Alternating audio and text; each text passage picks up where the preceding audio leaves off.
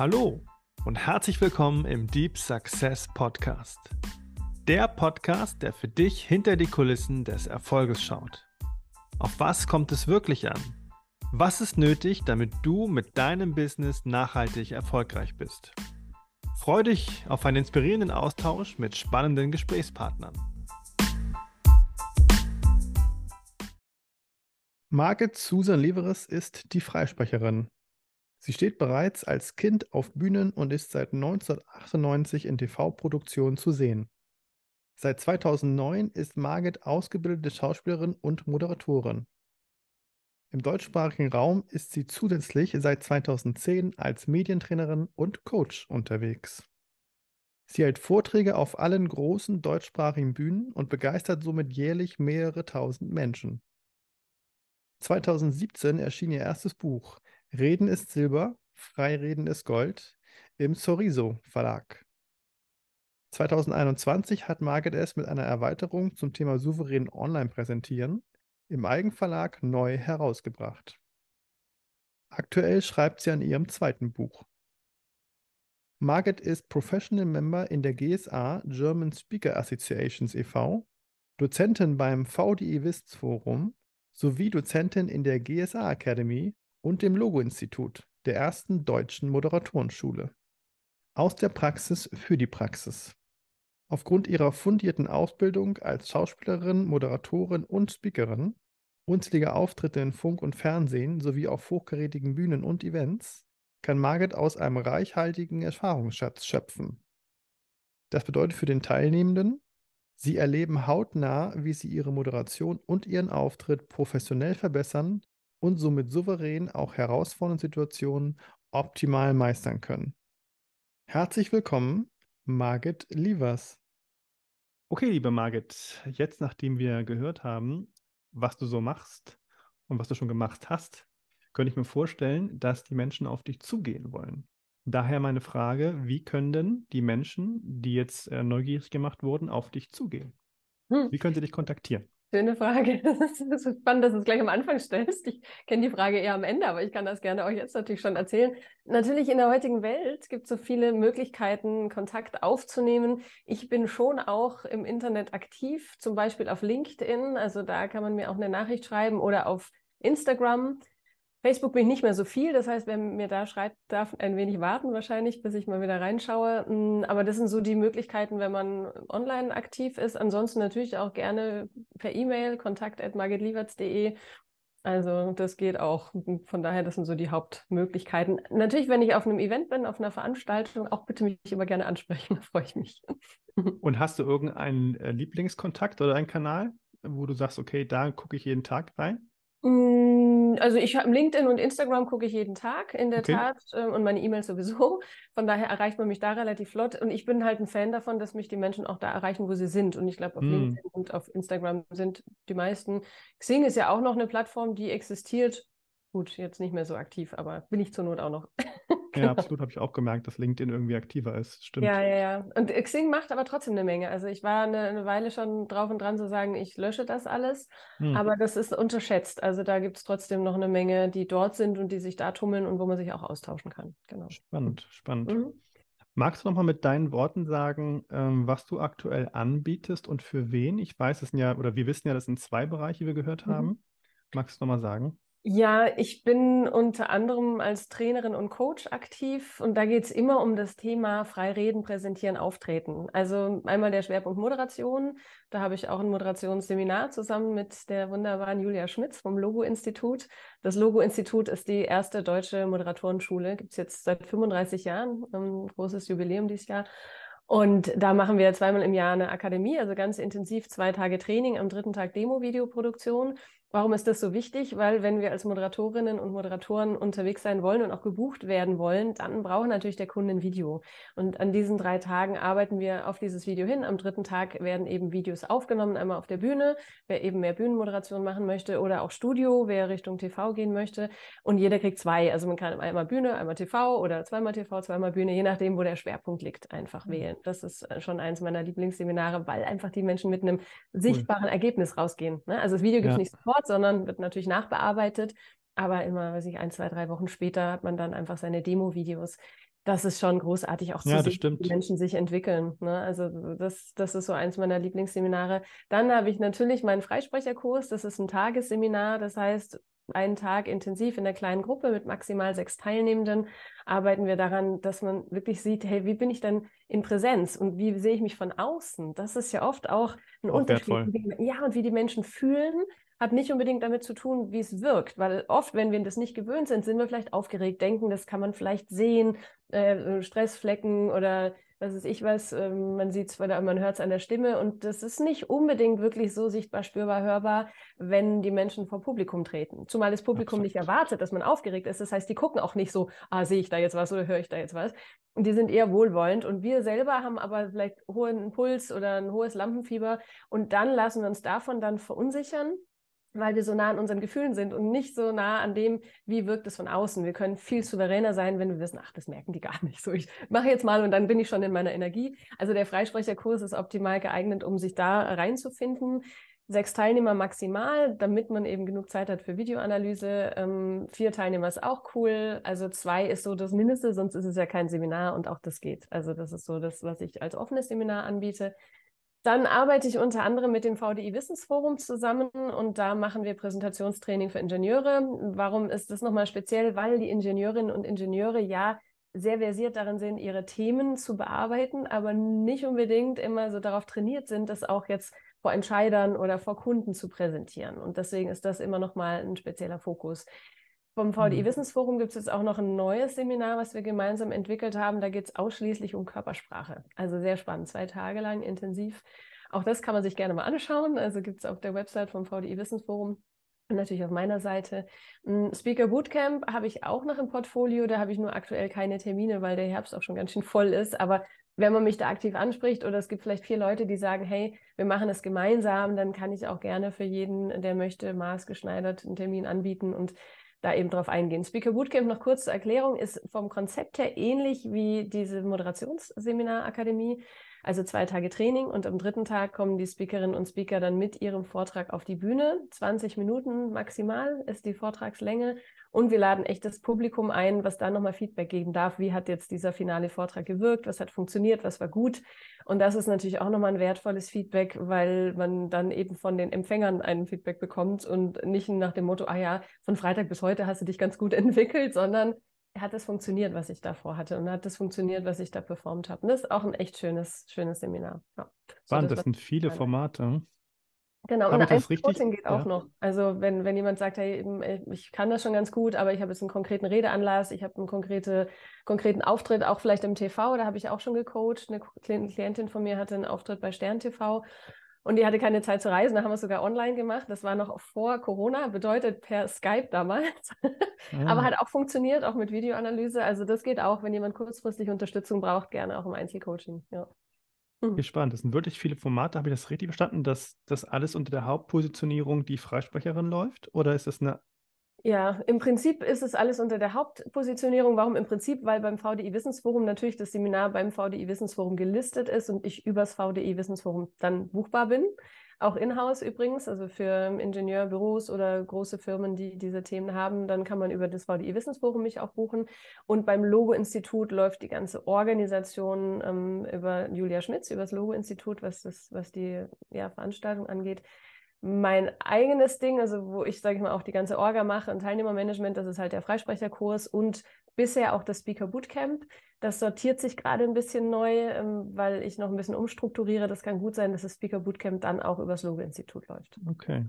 Und setzt ihr bei euren Interessenten, Teilnehmern, Kunden voraus, dass die entspannt sind und kein Lampenfieber mehr haben?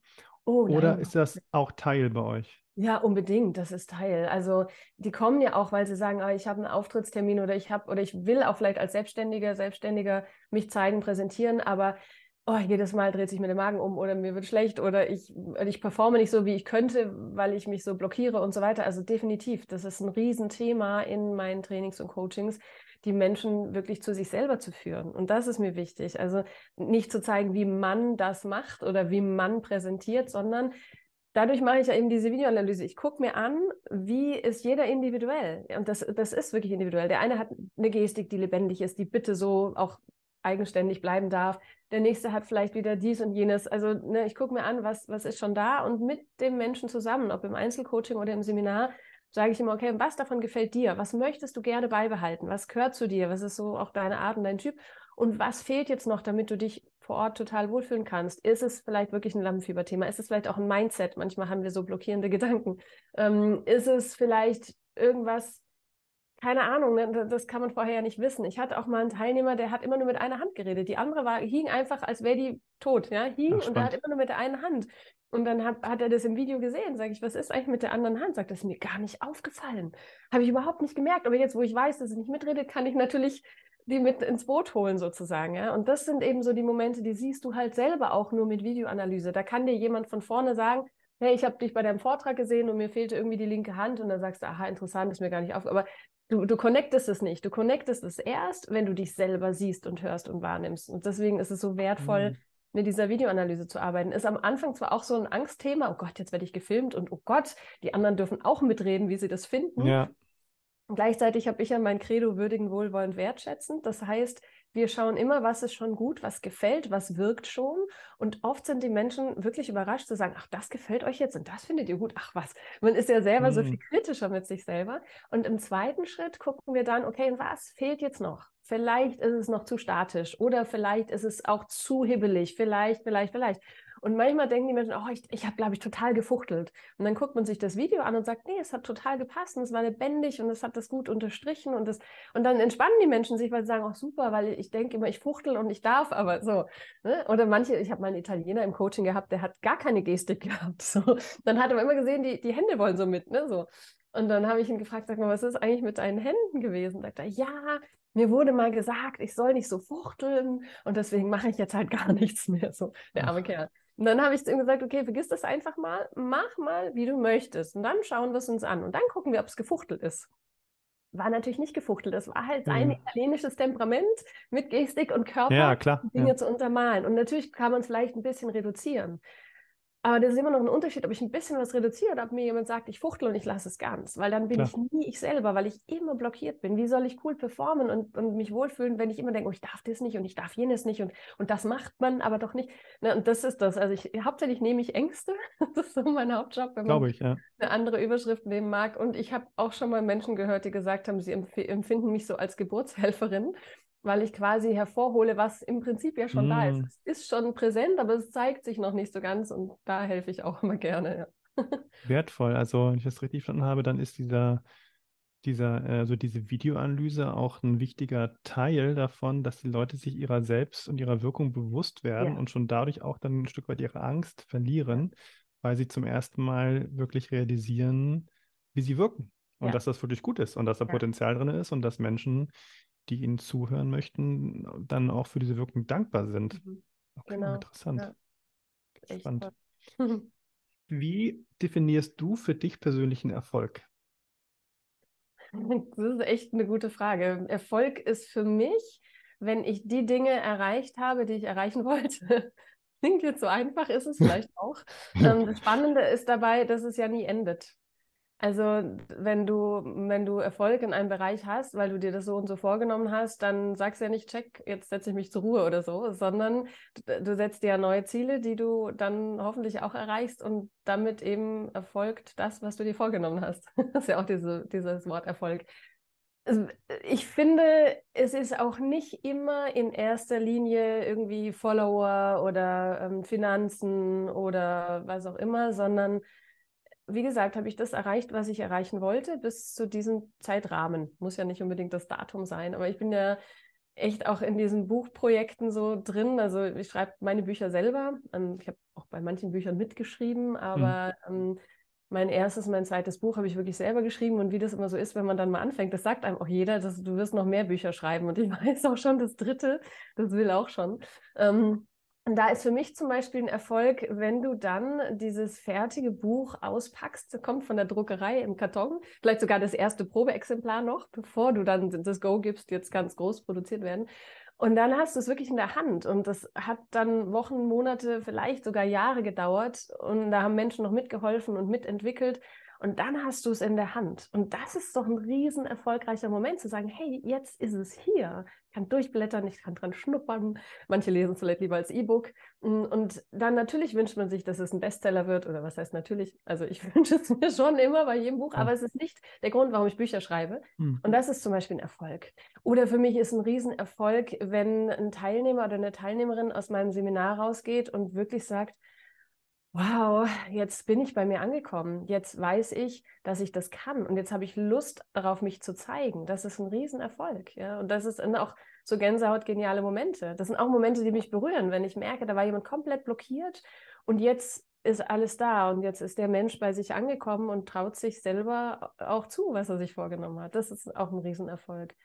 Hm, eine erfolgreiche Moderation, wenn am Ende des Tages alle happy sind und sagen, hey Mensch, es hat Spaß gemacht, dir zuzuhören, wir haben was mitgenommen. Oder wenn ich Vorträge halte, ich habe was gelernt oder ja, oder auch meinen drei Türken und ein Baby damals, roter Teppich, Kinofilm, Premiere, das hat sich auch total toll angefühlt. Also Erfolg ist für mich eine Momentaufnahme eines erreichten Ziels. Ja. Und im privaten Bereich? Spannend, dass du es ansprichst. ich bin erfolgreich geschieden. ähm, auch das ist ein Erfolg, weil wir das gut hingekriegt haben. Ach, mm. schön. Mhm. Wir waren 21 Jahre verheiratet. Ähm, manche werden auch gefragt, wann hast du denn geheiratet? Schon jung. Ähm, mhm. Und also natürlich wünschst du dir, dass das, was du dir geschworen hast, bis dass der Tod uns scheidet, dass das hält das Leben ist halt das, was passieren, während wir andere Pläne machen. Und Erfolg ist es, also für mich ist es deswegen ein Erfolg, weil wir wirklich befreundet bleiben dürfen. Weil keiner dem anderen böse ist, auch nicht durch die Trennung. Das natürlich war es schmerzhaft, auch zu erkennen, wir können, wir kommen hier jetzt nicht weiter und so wie wir uns entwickeln, entwickeln wir uns nicht gemeinsam weiter. Das ist natürlich eine Erkenntnis und äh, auch eine schmerzhafte, vor allem wenn auch ja, unsere Tochter damit dranhängt. Und auch zu sehen, dass, dass wir halt gemeinsam durch diesen Prozess gehen mit Kind. Also die ist jetzt 16, also von daher ist sie da schon auf einem guten Weg. Aber das ist für mich auch ein Erfolg, zu sagen, wir haben eine erfolgreiche Ehe gehabt. Vor Gericht wirst du ja gefragt, äh, sehen Sie die Ehe als gescheitert? Du musste brav Ja sagen, weil sonst sagt die, okay, wir vertagen das nochmal. Ähm, okay. Aber ich sehe es nicht als gescheitert. Ich sehe es wirklich als erfolgreich, weil wir innerhalb dieser Zeit so vieles gemeinsam erreicht und geschaffen haben, auch beruflich. Wir haben ja zusammen auch in meinem Business gearbeitet. Und teilweise tut er das nach wie vor noch. Also da haben wir uns auch schön geeinigt. Und deswegen ist auch, finde ich, eine Scheidung kann auch erfolgreich sein. Genau. Ansonsten, ja, was ist Erfolg? Wenn man sich, wenn man sich so entwickeln und ausleben darf, wenn man in der Partnerschaft dem anderen genug Raum gibt und er auch einem genug Raum gibt und wenn man sich gemeinsam miteinander weiterentwickelt. Das ist für mich ein Erfolg und den kann man auch nicht unbedingt an einem, einem Datum messen oder, oh, jetzt haben wir schon wieder drei Jahre geschafft, check, Erfolg. Kann natürlich ein Erfolgsmoment sein, mhm. aber ich, für mich sind Erfolge, glaube ich, immer Momente, wenn man das jetzt mal so rauskristallisiert. Und das ist auch wichtig, ja, zu feiern und zu zelebrieren und vielleicht auch als Meilenstein anzuerkennen und dann zu gucken, what's next. Und für manche klingt es vielleicht mühsam, ähm, oh, jetzt muss ich wieder ein neues Ziel finden, jetzt muss ich wieder von vorne anfangen. Ich hatte original eine Phase, wo ich dachte, ja, jetzt habe ich ja gefühlt alles erreicht. Ähm, jetzt, was, was, was brauchst du dann Was hast du denn da noch? Und keine Ziele zu haben, keine Wünsche zu haben, keine Träume zu haben, ist ein sehr trauriger Zustand. Weil einem dieser Antrieb dann fehlt. In dem Fall bei mir war das so, zu sagen, hey, ähm, wofür stehe ich morgens auf? Mhm. Also ich meine, du stehst halt trotzdem auf. Und das war auch in Corona-Zeiten super schwer, weil natürlich hatte ich noch Wünsche, Ziele und Träume, aber keine Chance, ging ja alles nicht. Also erstmal. Ähm, und online kam später, aber so im März mit dem ersten Lockdown mhm. war erstmal alles weg. Und ich bin trotzdem jeden Morgen aufgestanden, habe mich schön angezogen, habe mich in mein Büro begeben, also bin da hingefahren und habe ähm, alles gemacht, was man halt so machen kann. Ne? Irgendwie Computer aufräumen, E-Mails äh, lesen, irgendwas posten, äh, meinem ersten Buch noch ein Kapitel hinzufügen, souverän online präsentieren, also da habe ich daran noch geschrieben. Irgendwas fällt dir ein, wenn du morgens aufstehst und sagst, let's go. Aber erfüllender ist natürlich, wenn du ein Ziel hast. Und ich, als ich entschieden habe, jetzt schreibe ich wirklich mein zweites Buch und rede nicht nur weiterhin die nächsten Jahre drüber, ähm, da wusste ich, okay, jetzt brauche ich irgendwie ein Ziel und jetzt brauche ich auch irgendwie noch eine tolle Grafikerin im Team, die das Buch schön macht. Und, und dann fängst du an, so, so Teilziele zu entwickeln und so Teilprojekte. Und, und ja, immer wenn du so ein Teilprojekt abgeschlossen hast oder, oh, das Datum der, der Buchveröffentlichung und dann kannst du diese Teilerfolge auch feiern. Und, und das ist ja auch schön, wenn man jetzt nicht irgendwie nur einmal im Jahr einen großen Erfolg feiert, sondern auch Teilerfolge zu sagen, jetzt, Schaka, das habe ich geschafft und, und da kann ich mir auf die Schulter klopfen, habe ich jetzt durchgezogen. Und auch wenn mal eine Deadline nach hinten verschoben wird, das finde ich nicht dramatisch. Ich finde es wichtig, einfach dran zu bleiben. Ja, ja absolut. Spannend. Mhm. Äh, was motiviert dich? Also gibt es ein höheres Warum, das du hast, ähm, was dich dazu motiviert, das zu tun, was du tust jeden Tag im ähm, Business-Kontext? Mich motiviert, dass ich gerne einfach einen Unterschied machen möchte. Ich möchte gerne, dass die Menschen, mit denen ich arbeiten darf, sagen, das hat wirklich richtig viel gebracht und ich habe mich dadurch sehr weiterentwickeln können und ich bin jetzt freier und äh, gelöster und so weiter. Also das, das ist für mich die Motivation, Menschen wirklich glücklich zu machen. Und das war es im Prinzip schon immer. Also auch als ich nach dem Abitur eine Kochlehre gemacht habe, war auch mein Ziel, Menschen glücklich machen, nämlich mit gutem Essen. so, und deswegen war es auch immer mehr Patisserie als äh, andere Posten, weil, weil, sag ich mal, Dessert isst man wirklich nur, um zu genießen. Ja? Dessert isst man jetzt nicht, weil man satt werden möchte oder muss, sondern das ist so die, die Kür sozusagen. Und deswegen war das schon auch immer mein Antrieb. Also Menschen glücklich machen, ähm, dass Menschen sich wohlfühlen. Und auch als Moderatorin ist mir wichtig, dass die Menschen sich wohlfühlen, dass sie sich gut geguidet fühlen durch den Tag, dass der Kunde sich auch sieht in, dem, in der Veranstaltung oder die Sponsoren und so weiter. Ähm, wenn ich Vorträge halte, dass, dass die Menschen auch sagen, habe ich was mitgenommen. Also wirklich dieses Menschen glücklich machen. Ja, das ist so die Überschrift. Und gibt es dazu einen Gegenpol? Also warst du selber mal unglücklich oder hast du mitbekommen, dass Menschen unglücklich waren? Oder woher kommt dieses Bedürfnis nach anderen glücklich machen? Ich war schon immer so. ich bin gefühlt schon so auf die Welt gekommen. Ähm, ja, gibt es. Also. Ja, ich habe zum Beispiel als wirklich kleines Schulkind, also als ich angefangen habe, schon Texte schreiben zu können und ähm, so Gedichte geschrieben und so weiter. Und dann hatte ich irgendwann die Idee, dass die Menschen doch auch sonntags eine Zeitung haben sollten. Ich glaube, das war bevor ich verstanden habe, dass es Sonntagszeitungen gibt. Ja. Ähm, auf jeden Fall habe ich die dann so wirklich von Hand und damals mit Schreibmaschine noch geschri geschrieben und mit Stempeln und mit Bildern und so weiter. Und meine Mutter hat das dann fotokopiert und dann haben wir das den Nachbarn in die Briefkästen getan, damit die am Sonntag auch was zu lesen haben. Also, und da war ich, weiß nicht, sieben oder acht oder irgendwie sowas. Ja. Ähm, also wirklich schon früh. Und dann habe ich Kurzgeschichten geschrieben, habe äh, in Anthologien veröffentlicht. Ähm, auch da immer, weil ich natürlich einmal Spaß habe am Geschichten schreiben und erzählen und dann, weil ja die Menschen ja auch was davon haben, wenn sie es dann lesen irgendwie. Ich, also ich, das klappt, ich bin einfach so auf die Welt gekommen. So. Ich bin ja auch Löwe, weißt du, Sternzeichen Löwe heißt ja irgendwie schon auch Bühne. Und weißt du, was ist eine Bühne ohne die Menschen? Nix. Also wir machen es ja immer wenn wir auf Bühnen sind, wir machen das immer fürs Publikum, weil klar, ja. für mich alleine, ich habe heute einen, einen, Song entdeckt, den ich äh, vor ein paar Jahren mal mit meiner Band, mit meiner damaligen Band aufgenommen habe und dann habe ich den nochmal mitgeschmettert und das hat auch Spaß gemacht, aber noch schöner ist es, wie gesagt, wenn du Menschen damit glücklich machst, wenn die das hören und sagen, ah, da ist mein Herz aufgegangen und so weiter, also von daher irgendwie, irgendwie war es immer das Menschen glücklich machen, ja. Ja, wahrscheinlich einfach was zurückkommt. Mhm. Ist ja oftmals so, das hörst du ja auch bei ganz vielen Menschen, die zum Beispiel ehrenamtlich arbeiten, mhm. in verschiedenen Bereichen, die sagen immer, ja, es stimmt, ich bekomme jetzt kein Geld im direkten Austausch für, aber ich werde so reich beschenkt jeden Tag, mhm. mhm. das äh, lässt sich gar nicht in Worte ausdrücken. Ja, insofern ist es vielleicht, also man könnte auch sagen, es ist ein egoistischer Antrieb. Je mehr ich gebe, desto mehr bekomme ich zurück. Ja, weil es ja völlig in Ordnung ist. Also. Absolut, weil, weil ich ja trotzdem gebe und weil, ja, irgendwie, irgendwie ist es mir echt wichtig, den Menschen ein gutes Gefühl auch zu geben. Das stimmt. Ja, ja nur geben ohne zu nehmen wäre so wie ausatmen ohne einzuatmen. Ja, das ist ein schönes Bild, ja, da hast du recht, total. Ja. Das ist schwierig. Habe ich beim Tauchen probiert, funktioniert nicht. Wenn du zurückschaust ähm, zu deinem 20-jährigen Ich von heute aus, gibt es irgendeinen Tipp, den du diesem 20-jährigen Ich geben würdest? Schöne Frage. Ich würde einfach sagen, vertraue dir und folge deinem Weg. Also mein Weg war ja bis hierhin schon mit vielen Umwegen belegt und alle Umwege haben mir, mich sehr bereichert. Also habe ich sehr viel gelernt, habe ich sehr viel erfahren, habe hab einfach ein buntes Leben bis hierhin.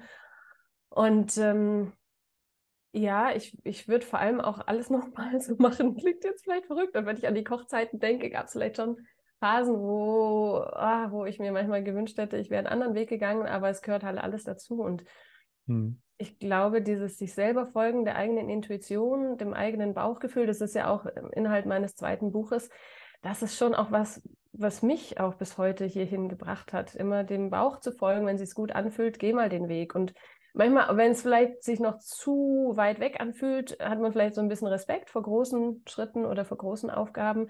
Aber wenn der Bauch erstmal Ja sagt, oder das Herz, also Bauch-Herz ist ja irgendwie alles eine Energie, dann, dann einfach loslaufen und sich überraschen lassen, was, was es so Schönes mit sich bringen kann. Ja, ja absolut.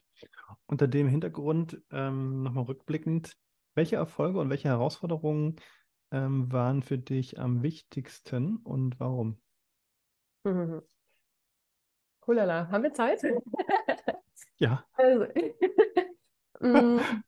also ich glaube wirklich, die Kochlehre war eine der wichtigsten Erfahrungen, weil Ach, die ein richtiges Fundament äh, für mein dann weiteres Leben ge gebildet hat und weil ich heute wieder darauf zurückgreifen kann. Also ohne meine Kochlehre hätte ich nicht den zweiten Platz bei The Sweet Taste belegt, definitiv nicht. Ähm, ohne meine Kochlehre und mein Tourismusstudium, was sich daran angegliedert hat mit Fachrichtung Hotelmanagement, hätte ich mit Sicherheit heute nicht so eine Riesenfreude, gastronomische Events zu moderieren, weil ich eben die Basis kenne, ja, oder auch Coaching in der Hotellerie, ähm, Hoteldirektoren, Führungskräfte und so weiter.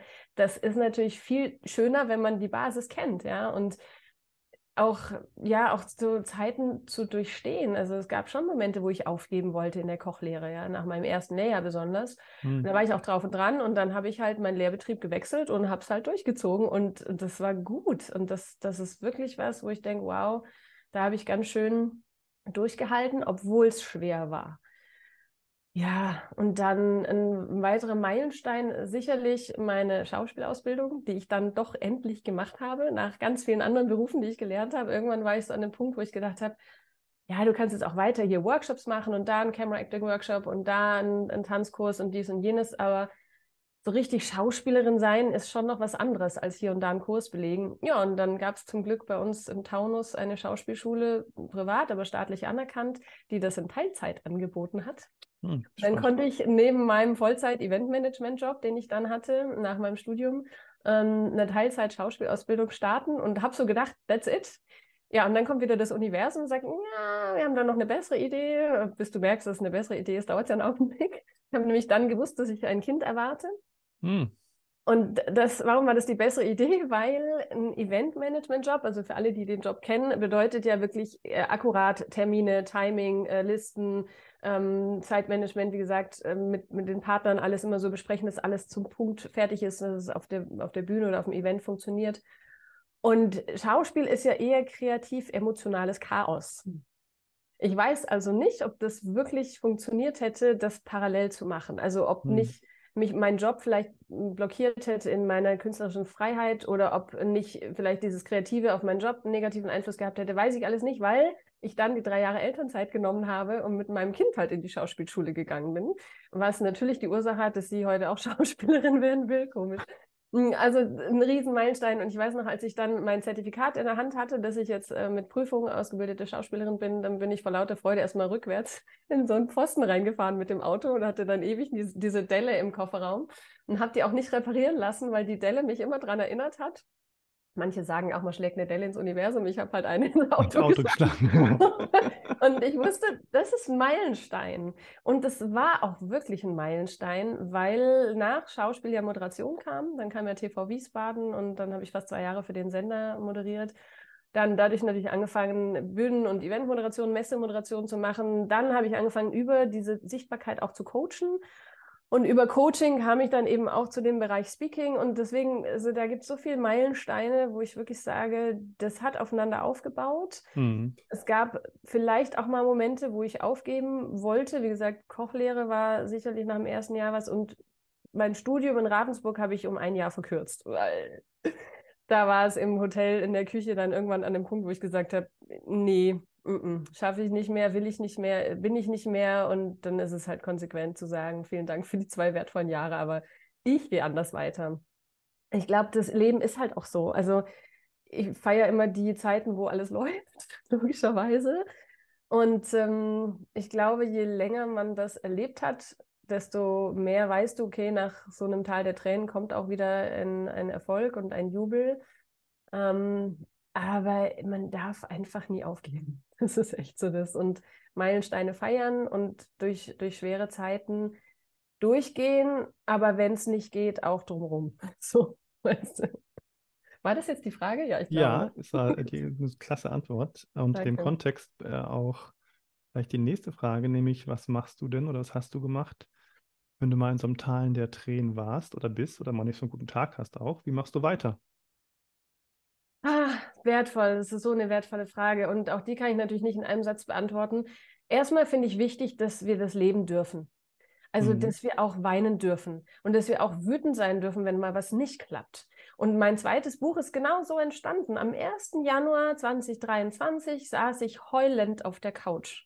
Kenne ich sonst nicht. Für mich ist der 1. Januar immer so, hey, neues Spiel, neues Glück, juhu, und alles wird gut oder wird besser oder irgendwie wird schon oder wie auch immer. Ähm, und da habe ich wirklich zweimal heulend auf der Couch gesessen, weil mir dieses Jahr so bevorstand. Ne? Scheidung, ähm, mhm. Haus auflösen, äh, Zauberkind geht nach Irland im Sommer ähm, für fast ein Jahr. Also alles so auflösen und weg. Ne? Zum Glück habe ich ja schon mein neues Leben und meinen zauberhaften neuen Partner, aber trotzdem ist das Abschiednehmen nichts, was ich gut kann. Ja, also bin, bin ich nicht gut drin. Mhm. Und dann war auch so, Januar, Februar ist immer der Kalender ein bisschen leer. Also habe ich gedacht, Mist, Umsätze mache ich auch keine. Also es war so wirklich ein tiefes Tal der Tränen. Ne? Und, dann, äh, und natürlich hat mein Freund irgendwie versucht, mich aufzumuntern, aber im Prinzip kannst du dich nur selber aufmuntern. Und ich habe dann irgendwann einen Moment gehabt, wo ich gesagt habe, okay, du kannst jetzt hier entweder weiter rumheulen und den ganzen Nachmittag und vielleicht auch noch den 2. Januar oder du setzt dich jetzt an deinen Laptop und schreibst dein zweites Buch. Und genau so fängt auch mein zweites Buch an, dass ich da am 1. Januar da sitze und anfange zu schreiben. Und ich hatte noch ein, ein schnelleres Ziel. Ich habe so gedacht, wenn The Sweet Taste rauskommt im März, dann ähm, will ich das Buch schon haben. Deswegen habe ich mir echt ein schnelles Zeitfenster gesetzt und gesagt, in drei Monaten will ich das Buch geschrieben haben. Und deswegen habe ich sehr schnell geschrieben. Bis ich dann dachte, naja, es ist ja nicht ein Buch über The Sweet Taste und vielleicht ist es zu viel, äh, dass das eine dann ausgestrahlt wird und gleichzeitig noch mein Buch kommt. Dann habe ich ein bisschen den Druck rausgenommen und dann ist es eben Juni. Also ich finde auch ein halbes Jahr ist auch schnell. Mein erstes Buch hat äh, zwei Jahre gedauert.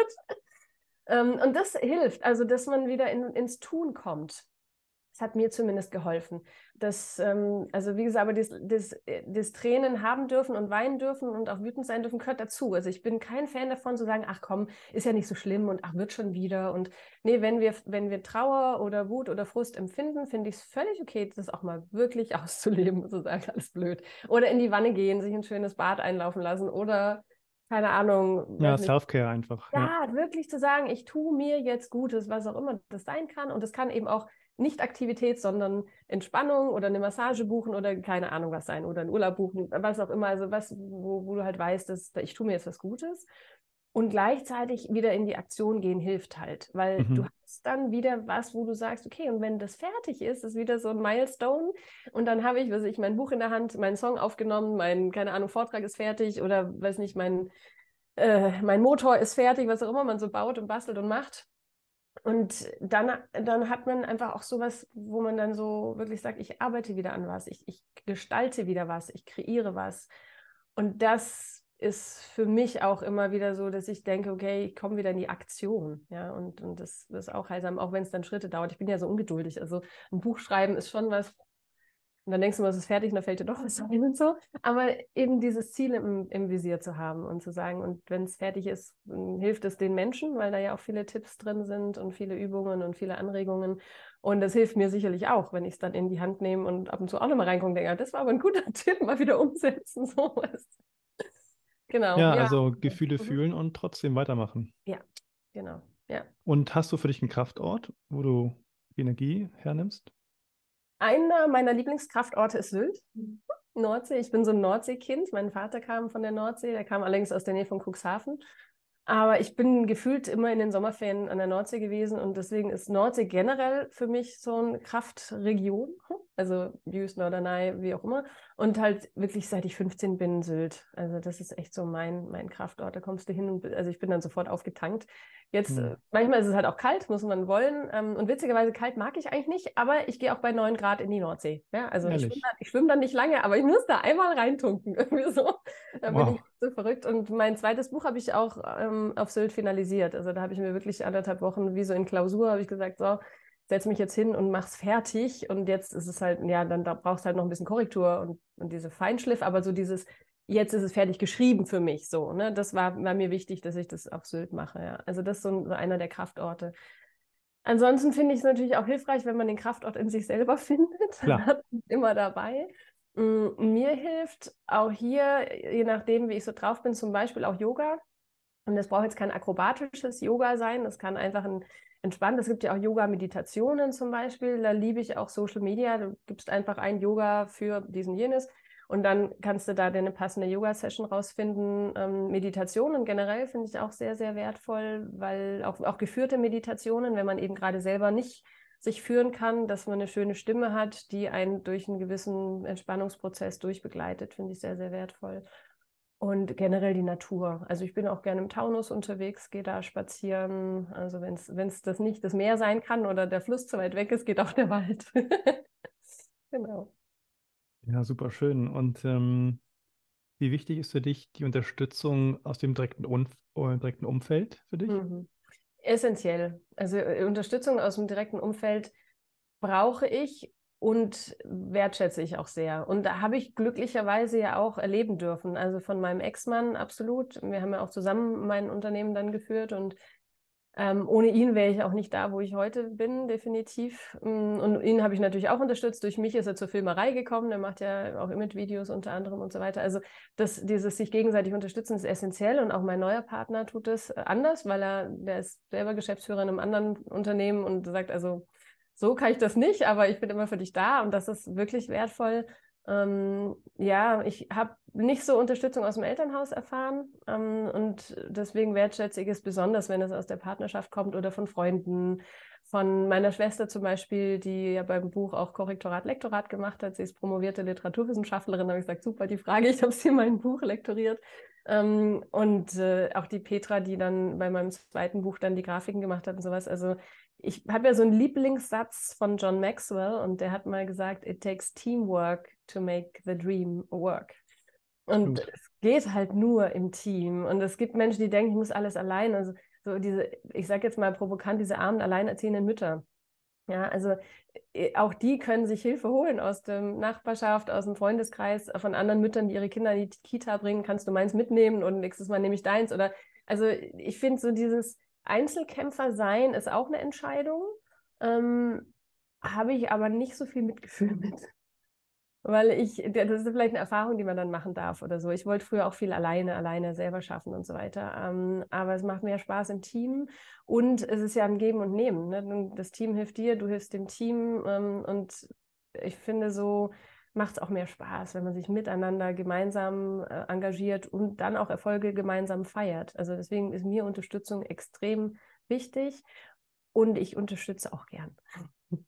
Ja, spannend. Du hast gerade in dem Nebensatz erwähnt, dass du ähm, aus dem Elternhaus nicht so die ähm, Unterstützung mhm. erfahren mhm. hast. Mhm. Vielleicht kann ich mir vorstellen, ist da auch so ein bisschen nochmal der Grund, warum du andere Menschen so gerne unterstützt, weil du vielleicht, dir vielleicht als Kind selber das gewünscht hättest, unterstützt zu werden in dem Maße, wie du es für mhm. dich als mhm. richtig hättest und da es vielleicht nicht da war, lebst du es jetzt so ein bisschen im Außen und, und mhm. gibst anderen Menschen das, was du dir selbst früher gewünscht hättest, eventuell. Ja, ähm, also ich habe als Hobby und so durfte ich das alles machen, ne? singen, tanzen, spielen und so, da wurde ich unterstützt, aber als es dann darum ging, einen Beruf daraus machen zu wollen, nicht mehr. Ah, spannend. so, ja, ja. und ähm, brotlose Kunst. Also natürlich immer die Sorge, da gibt es so viele arbeitslose Schauspieler, macht doch was anderes und so. Und, und das, also Kochen war halt auch was, was ich kreativ finde. Deswegen habe ich für mich entschieden, dass es kann auch ein Beruf sein. Also es war nicht in erster mhm. Linie als Brotberuf gedacht, sondern als Alternative. Ja, Kochen ist doch auch ein toller Beruf, kannst du international machen, wirst nie verhungern. Und Clever, ja. Ja, und es hat echt Spaß gemacht. Also ich habe viel gelernt, auch in meinem Lehrbetrieb da im Spielweg. Also das, das Da muss ich kurz mal einhaken, das ist gerade mega spannend, was du gerade erzählst, für nur Leser, äh, Hörer mal nicht. Ähm, Und zwar hast du ja quasi aus der Not eine Tugend gemacht. Ne? Mhm. Du wurdest in dem kreativen Bereich nicht unterstützt und hast dir Mhm. dann was gesucht, wo du trotzdem kreativ sein kannst Mhm. und die Bedürfnisse deiner Eltern auch noch äh, Mhm. äh, zugute tust. Mega spannend. Ja, wobei, ich weiß noch, als ich dann meine Lossprechungsfeier hatte, ne, wenn man die Lehre abschließt, wird man ja dann als Geselle freigesprochen, also ist Ja. man nicht mehr Lehrling. Ja. Und da habe ich damals meine Mutter gefragt, die habe ich mitgenommen zur Lossprechungsfeier und habe sie gefragt, Mama, bist du jetzt stolz auf mich? Oh, wow. Und da hat sie gesagt, wie kann ich auf dich stolz sein, wenn ich sehe, wie du dich gequält hast und was du dir damit angetan hast? und ich so, okay, Ziel verfehlt. das ist ja Krass, schon auch ein Wunsch, den Kinder haben, die Eltern stolz zu machen. Klar. Ähm, ich habe erst später verstanden, was sie meint. Ich hab, bin ja selber Mutter und ähm, wenn man das Gefühl hat, die Kinder laufen in die falsche Richtung und man kann sie nicht aufhalten, ist schwierig. Also sie hat es nie so gefeiert und das habe ich auch nicht verstanden, weil wir sind immer essen gegangen in tollen Sterne-Restaurants, in Gourmet-Restaurants, in tollen Häusern und da kam dann auch eben die Alternative, oh, ich könnte das ja auch lernen, wenn das so toll ist und meine Mutter das Ja. so toll findet. Also es hat schon immer damit zu tun gehabt, dass ich meine Mama auch glücklich machen will. Ich glaube, weil ich das nicht geschafft habe, es könnte auch sein, dann versuche ich halt den Rest der Welt glücklich zu machen. Ja, eventuell. ähm, ja. Kann sein. Ähm, Sie hat dann mal gesagt, dass sie stolz auf mich ist, als meine Tochter auf der Welt war. Ganz neu geboren. Und das habe ich nicht verstanden, weil ich dachte, ja, Millionen Frauen auf der Welt kriegen Kinder. Also das war jetzt nichts, worauf, also wo ich, wo ich fand, da kann man stolz drauf sein. Also das, das ist ja biologisch und das kommt dann und klar, weil war auch Unterstützung, Hebamme, Ärzte und so weiter, aber das war jetzt nichts, wo ich jetzt gedacht hätte, weißt du, da habe ich was geleistet. Also ich habe es nicht als Leistung empfunden. Das ist halt war irgendwie ein anderes Verständnis vielleicht, ja. Und heute zum Glück haben wir echt ein gutes Verhältnis. Also ich habe ja auch mein erstes Buch gewidmet. Mhm. Und es ist echt Arbeit gewesen, ein gutes Verhältnis zu meiner Mutter zu kreieren. Ich hatte auch mal zwei Jahre den Kontakt abgebrochen, weil ich dachte, jetzt geht es gar nicht mehr. Ähm, Hm. Und es war auch wertvoll, mal zwei Jahre einfach Ruhe zu haben. Und heute ist es wirklich schön. Also wir haben, glaube ich, seit zwei Jahren nicht gestritten. Also auch kein böses Wort, kein, also ich habe sowieso kein böses Wort, aber meistens habe ich irgendeine Schärfe gekriegt oder irgendeinen Sidekick oder wie auch immer.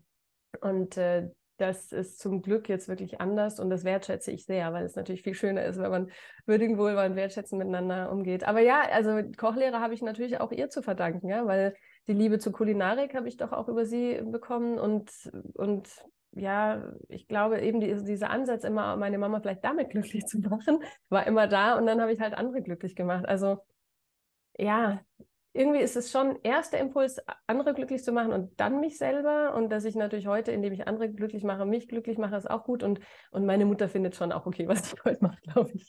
Spannend, du bist echt ein Genie, ja. Was Also da gehört, du bist echt ein Genie. Da Findest gehört du? ganz, ganz viel dazu, Hm. ähm, so schnell ähm, und so reflektiert zu sein und auch so bewusst zu sein, die eigenen Bedürftigkeit, die eigenen Emotionen äh, wahrzunehmen und dann ähm, daraus eine Win-Win äh, ähm, zu Hm. kreieren für, für Hm. jeden. Das ist ein Riesentalent. Hm. Und äh, ich merke immer mehr, wie berechtigt es ist, deine Karriere und äh, verstehe auch immer mehr, warum du so ein, so ein Generalist bist, auch, auch weil du es Mhm. natürlich einfach sich dann auf ganz verschiedenen Ebenen einfach auslebst und manifestiert. Das Mhm. ist spannend, wirklich sehr, sehr Mhm. spannend. Danke fürs Teilen. Sehr gerne. Sehr persönlich, ehrlich gesagt. So persönlich habe ich, glaube ich, auch noch nie geteilt. Also, ähm, weil es ja was Persönliches ist, auch Beziehung Klar. zur eigenen Mutter und weil die Ja. eben nicht einfach smooth ist. So, oh, ja, ich habe eine tolle Mama. Also, ich habe eine tolle Mama, aber da war echt viel Arbeit äh, drin. Und deswegen, ja, ich glaube, das kann aber auch helfen, dass Menschen das jetzt hören und sagen, uh, ich habe gar kein gutes Verhältnis zu meiner Mutter. Ähm, ich glaube immer, dass wir entscheiden, wie wir das Verhältnis haben wollen und Ja. wir auch geduldig sein dürfen. Und ich finde auch, man weiß auch nie wirklich, was für ein Leben die anderen haben. Auch bei den eigenen Eltern kann man manchmal nicht nachvollziehen, was sie für ein Leben hatten, selbst wenn sie an den Lebenslauf erzählen und mit was für Dämonen die zu kämpfen hatten. Und meine Mutter zum Beispiel war alleinerziehend mit zwei Mädels, ähm, bis ich sieben war. Und dann kam zum Glück ein, ein Mann dazu, der uns sehr lange begleitet hat. Das hat geholfen, also ihr wie uns. Ähm, aber sie hat wirklich echt gekämpft und äh, das will ich auch immer wertschätzen. Also auch die zwei Jahre Kontakt abzubrechen, war ein Selbstschutz, habe ich gebraucht, definitiv. Ähm, aber dann habe ich irgendwann überlegt, okay, jetzt lebst du vielleicht noch ein paar Jahrzehnte und deine Mutter hoffentlich auch und willst du jetzt weiterhin keinen Kontakt haben? Warum? Also sie lebt ja, jetzt gib dir mal Mühe und, und kämpfe.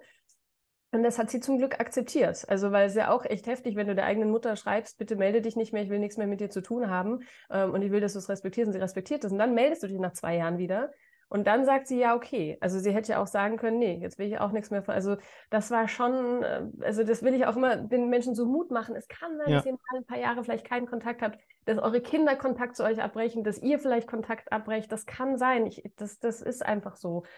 Ähm, und gleichzeitig ist es so wertvoll zu gucken, wie kann ich es wieder aufnehmen, wie kann ich wieder in den Dialog treten, wie kann ich wieder und wenn es anfangs oberflächlich ist, man trifft sich mal irgendwie auf einen Kaffee oder, oder man, wenn es weiter weg ist, man besucht sich mal für ein, zwei Stunden. Ja, das, also die länger ist manchmal auch dann wieder schwierig. Dann kommen wieder so alte Themen auf und dann explodiert man wieder. Aber dieses, ich finde einfach, Eltern sind so, so, so, so wertvoll und mh, mm, ich finde, es ist wirklich dann an, an uns Kindern, in dem Fall an mir, dafür zu kämpfen. Und momentan sehe ich das wirklich, ich finde es total spannend und auch Geduld haben mit den eigenen Eltern. Also geduldig zu sein, dass die ihr eigenes Tempo haben. Also jetzt mal, weil wir jetzt eh so persönlich sprechen, ähm, meine Mutter hat drei Jahre gebraucht, um meinen neuen Partner kennenlernen zu wollen. Wow. Das könnte ich jetzt natürlich als verletzend empfinden, aber ich habe entschieden, sie braucht halt ihre Zeit. Ja, und wir waren ja auch lange mit, mit äh, Sascha verheiratet und jetzt ist da jemand Neues und dann gib ihr halt die Zeit. Die, vielleicht denkt sie auch, naja, vielleicht dauert es ja nicht so lange und dann muss ich ihn ja nicht gleich kennenlernen und so weiter. Also was immer sie gedacht hat, weiß ich nicht, ist mir auch im Endeffekt dann egal, sondern jetzt ist sie interessiert und das ist doch schön. Ja, und wenn sie gar nicht interessiert gewesen wäre, dann ist es halt ihre Entscheidung. Also ich glaube, was wir auch lernen dürfen als Kinder, als Eltern, als Menschen, ist nicht immer gleich beleidigt zu sein, Absolut. weil jemand anders eine Entscheidung trifft, die vielleicht einen wundert. Ich sage auch immer nicht ärgern, nur wundern klappt nicht immer gleich, aber klappt dann immer besser, wenn man nämlich äh, statt dem Ärgern sagt, man wundert sich, dann kann man Fragen stellen oder auch einfach sagen, ja, ich wundere mich jetzt zwar, weil ich würde es vielleicht anders machen, aber ich akzeptiere das und ich respektiere das und das, das finde ich wertvoll und ich wundere mich, wie gesagt, dass wir seit zwei Jahren wirklich einen echt richtig schönen Austausch haben und auch andere Gespräche führen als früher und, äh, und wünsche mir, dass das so bleibt. Aber manchmal wundere ich mich noch, weil es so ungewohnt ist. Guck mal, ich bin ja jetzt auch schon Mitte über Mitte 40. ja. Genau. Spannend. Ähm, die nächste Frage ist, welche Eigenschaften braucht es, um erfolgreich zu sein? Und ich nehme mal was vorweg, weil ich glaube, ähm, das ist zum einen gesunde Beziehung im Privaten. Mhm. Das ist auf jeden Fall eine Grundlage für persönlichen Erfolg im Business auch. Und eine sehr gesunde und reflektierte ähm, Impulskontrolle habe ich auch bei dir wahrgenommen, mhm. was du gerade gesagt hast. Mhm. Was sind es aus deiner Sicht bei dir für Eigenschaften und auch vielleicht auch einfach generelle Eigenschaften, die wir brauchen, um beruflich und privat erfolgreich zu sein? Mhm. Also Impulskontrolle finde ich ein super Stichwort, weil manche Menschen ja wirklich aus dem Moment heraus reagieren. Ähm, positiv wie negativ. Also ich bin auch jemand, du kannst mich schnell begeistern und sage sofort ja.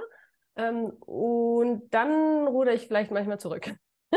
ähm, das ist natürlich auch nicht so easy, vor allem weil man manche Menschen damit verletzt ähm, und manche Entscheidungen auch nicht so schnell vielleicht wieder rückgängig zu machen sind. Andersrum kann es natürlich auch sein, uns triggert irgendwas und wir explodieren sofort.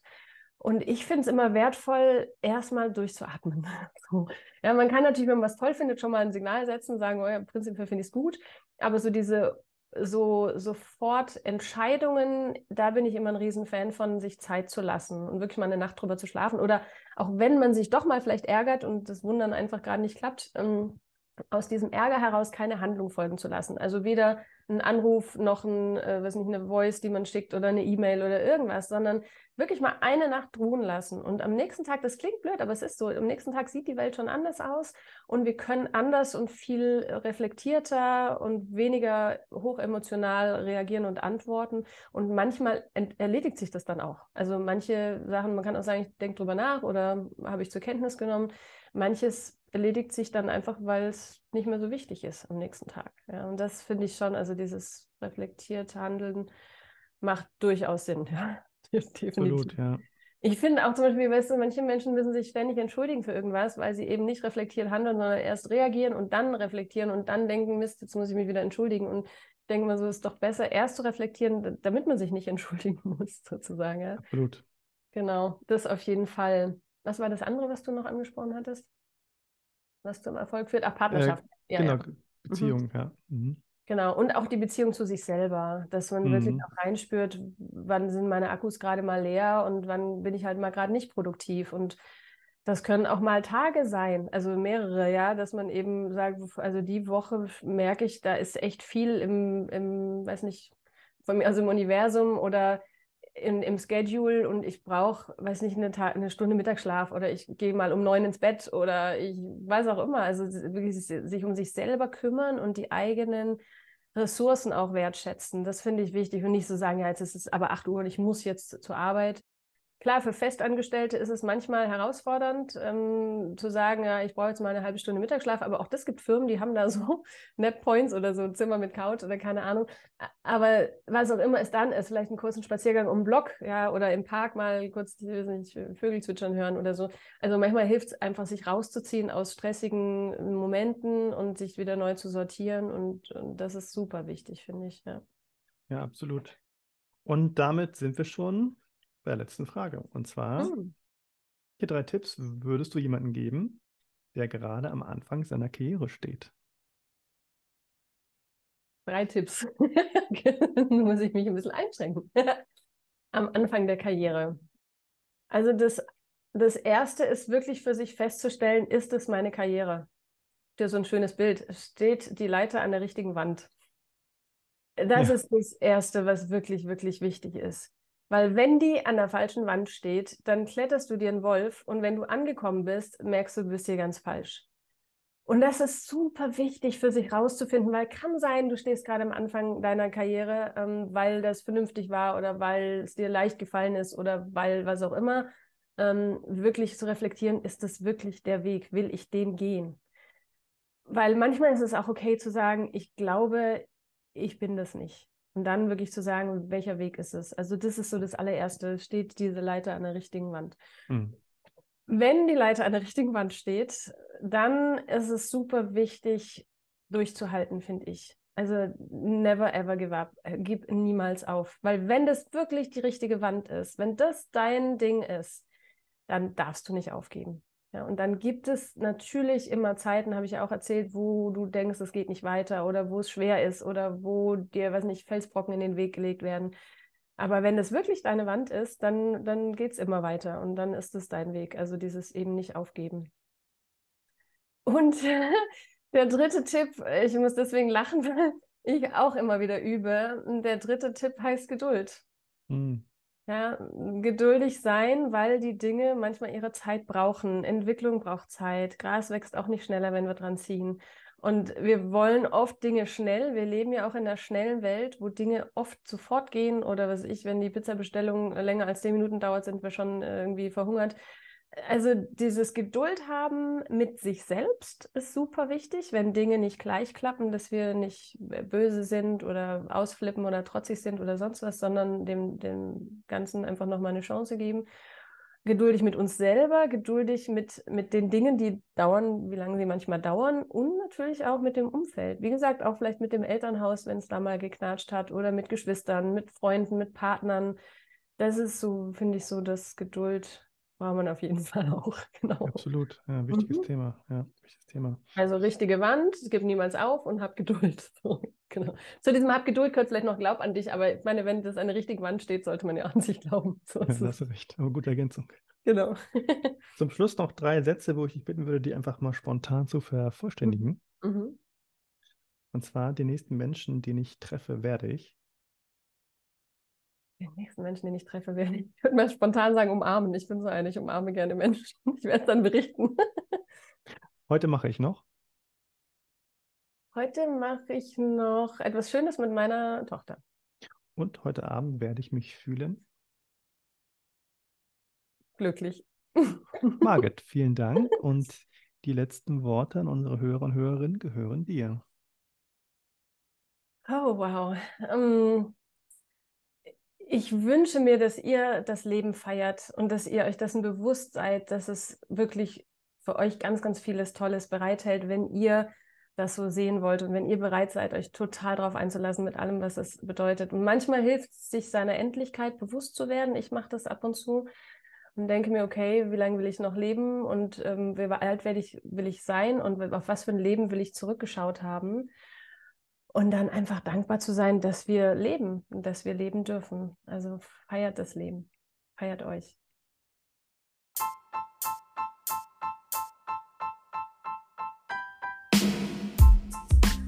Herzlichen Dank fürs Zuhören. Wenn du jetzt mehr über mich erfahren möchtest, dann geh doch mal auf www.x-consulting.com. Ich freue mich auf dich.